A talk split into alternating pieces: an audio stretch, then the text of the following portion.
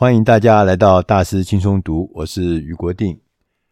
大家在日常的生活中有没有感觉到，你常常会跟自己对话，把自己设计在一个故事里面，在一个情境里面，在一个想象里面？那你常跟你自己讲，有时候你跟自己说这个自己的故事啊，觉得自己呢，是一个不幸的人生，哎呀，我这人生真是苦难。我就是因为没有人提拔，所以你看我现在这个事业也不顺利，家庭生活也不好。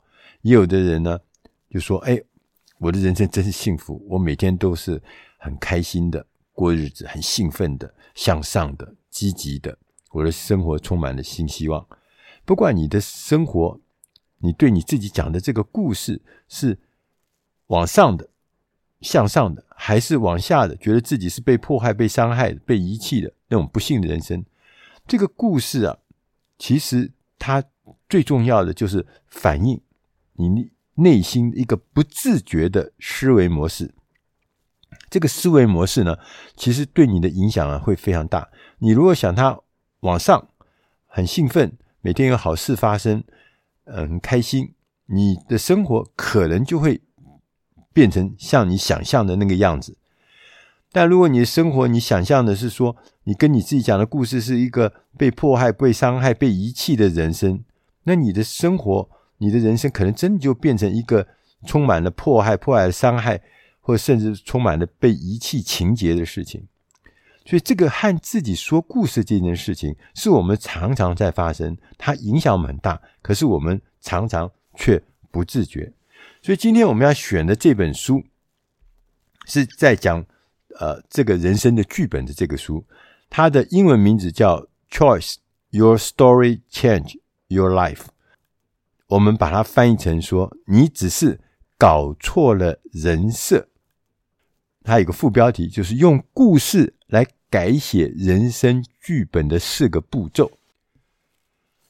这本书的作者金卓拉。霍尔是一个说故事的大师，他曾经担任过《Success》成功杂志的故事长和特约编辑。他现在呢，他是一家商管咨询公司 Stella Collective 的总裁跟故事长。他的客户呢，包含了脸书、F、FB、希尔顿饭店，还有巴菲特投资的波克夏哈撒威公司。就是他们帮很多公司去塑造、去寻找故事。那在这个过程中，他有一些重要的发现，啊，写在这本书里面。他说啊，我们大家都爱听故事，我们也爱说故事，但是可能呢，我们不太了解，我们对自己讲的故事会发生什么作用。跟自己说故事其实是一种很自然的现象，它就是一个不自觉的思考模式，这是很奇妙的哦。当我们跟自己说的故事，对你的影响是很大的，而且是大到超出你想象。就像我们刚刚前面讲说，你觉得你这人生是幸福的，是美好的，是蒸蒸日上，它就真的就影响你的人生哦。如果反过来，你的你想，你人生是悲苦的，是困难的，是凄惨的，你的人生真的可能就会一步步走向那个悲惨跟凄惨的这个地步。因为这些故事，它会挟持我们的大脑，并且呢，创造你的现实。现实，换句话说呢，我们如果能够控制这些故事。就等于你会可以控制你未来的生活和未来的工作。举例说，之前呢，我们曾经听过呃奥运的游泳传奇人物，他好像得了个七项金牌吧，在一届里面，那个游泳的金牌选手叫做迈克菲尔普斯，他长得很高很高，他的教练呢要求。就菲尔普斯呢，在每天晚上睡觉以前，还有起床的时候，要在脑袋里面看录影带，而不是说叫你真正去开录影机啊，看录影带，不是，是在你脑海里面想象一个完美的竞赛的画面，怎么下水，怎么样子完成那个所有的航程，这个竞赛的画面是完美的。这个就好像是呢，他每天睡前跟每天起床的时候，都会跟自己说一次故事。到了正式比赛的时候，教练呢会在他的耳边提醒：“准备好录音带，集中精神。”然后呢，这个选手费尔普斯呢，他就会进入那个回放画面的状态，就是回放到他每天睡觉前跟起床的时候所想的那个完美竞赛的画面，那个他就进入那个画面里面，然后呢，就很快的拿下冠军。从生物学的角度来看，这也是一个。真实有用的事情，就是说，说故事这件事情是真的会在我们身体里面会产生作用的。所以生物学家就解释，他说，当我们一个好的故事会吸引我们注意力，我们听了我们觉得好棒，我们就一直听一直听。当我们在听故事，在注意力集中的过程中，我们的肾上腺会分泌一种皮质醇，它是一种激素。这个激素会释放到我们血液中，会让我们注意力更集中。第二个呢，就是当我们听到一个吸引人的故事的时候，我们的大脑会释放一个快乐激素，叫做多巴胺。这个呢，会能够吸引我们产生幸福的感觉，会产生幸福的记忆。会帮助你记住那美好的一些细节。第三个呢，我们听到一个好的故事的时候，我们也会释放一个东西，叫做催产素。催是催眠的催，产是生产的产。催产素呢，会自动会放到你的血液中，它会加深你刚刚听到的那个故事。你这个人跟那个故事之间的情感联系，你会跟他产生好的互动、好的情感，那这就是催产素。所以从生物角度来看，我们听到一个好故事的时候，会分泌皮质醇，会产生多巴胺，也会产生催产素。所以呢，故事其实是有能力改变我们的想法。我们的信念，我们的行为。所以啊，如果我们能够控制自己说的故事，就是我们跟我们自己说的那些故事，如果我们能够控制它，我们就能够把软弱的故事变成更强大的版本。你的一切，包含你的人生，其实就会变得不一样。作者提出了四个步骤，要让我们重新能够有方法、有力量。来重新编写或是升级自己的故事。好，第一个就是当下要抓住说故事的人，也就是意识到你在跟自己说话。这很难呐，不容易，但是你可以做得到。你就是要认清自己在说什么故事，要认清楚。第二个呢，你要分析每个故事的真相和影响。第三个。你要选择一个更好的故事，创造一个更好的版本，创造一个 U 型反转或者 V 型反转。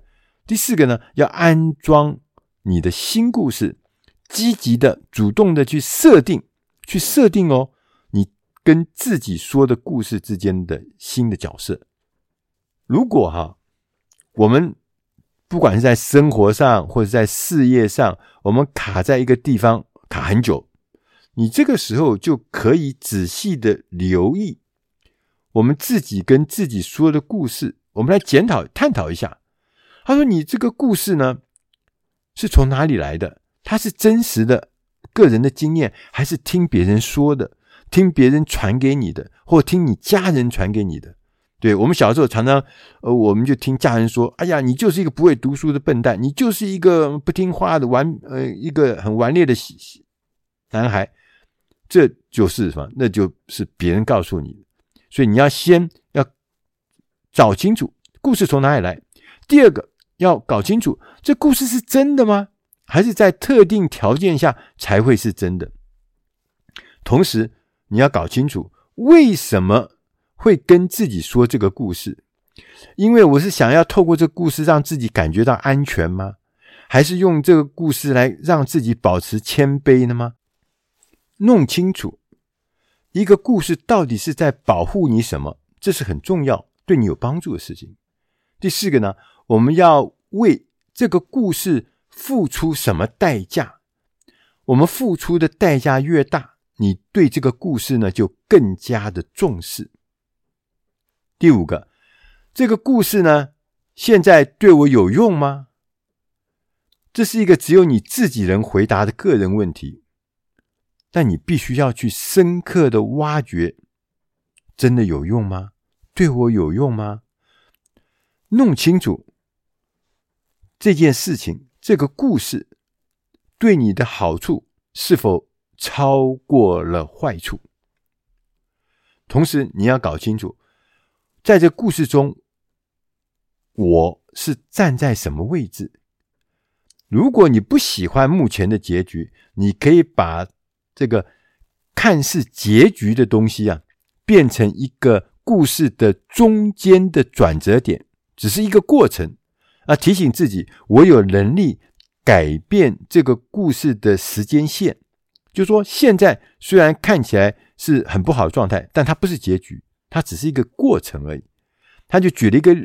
例子，美国一个流行歌手叫做 Talos，Talos，他在二零一八年的一个纪录片中，他曾经说，他有一天他接到一个电话里，他听到说自己的唱片没有获得，因为他是歌星嘛，所以没有获得格莱美奖的提名。大部分的反应就说：“哎呀，那这样的话，我再努力过了，我曾经努力过了，虽然我失败，但是我也曾经努力过了。”但是泰勒斯不是这样说，他说：“哦，好啊，很好，我只要下次录制更好的作品就行了。”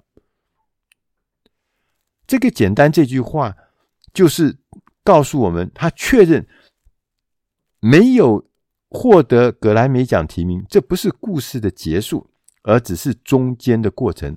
当他持续努力之后，以后也获得更多更大的巨大的成就。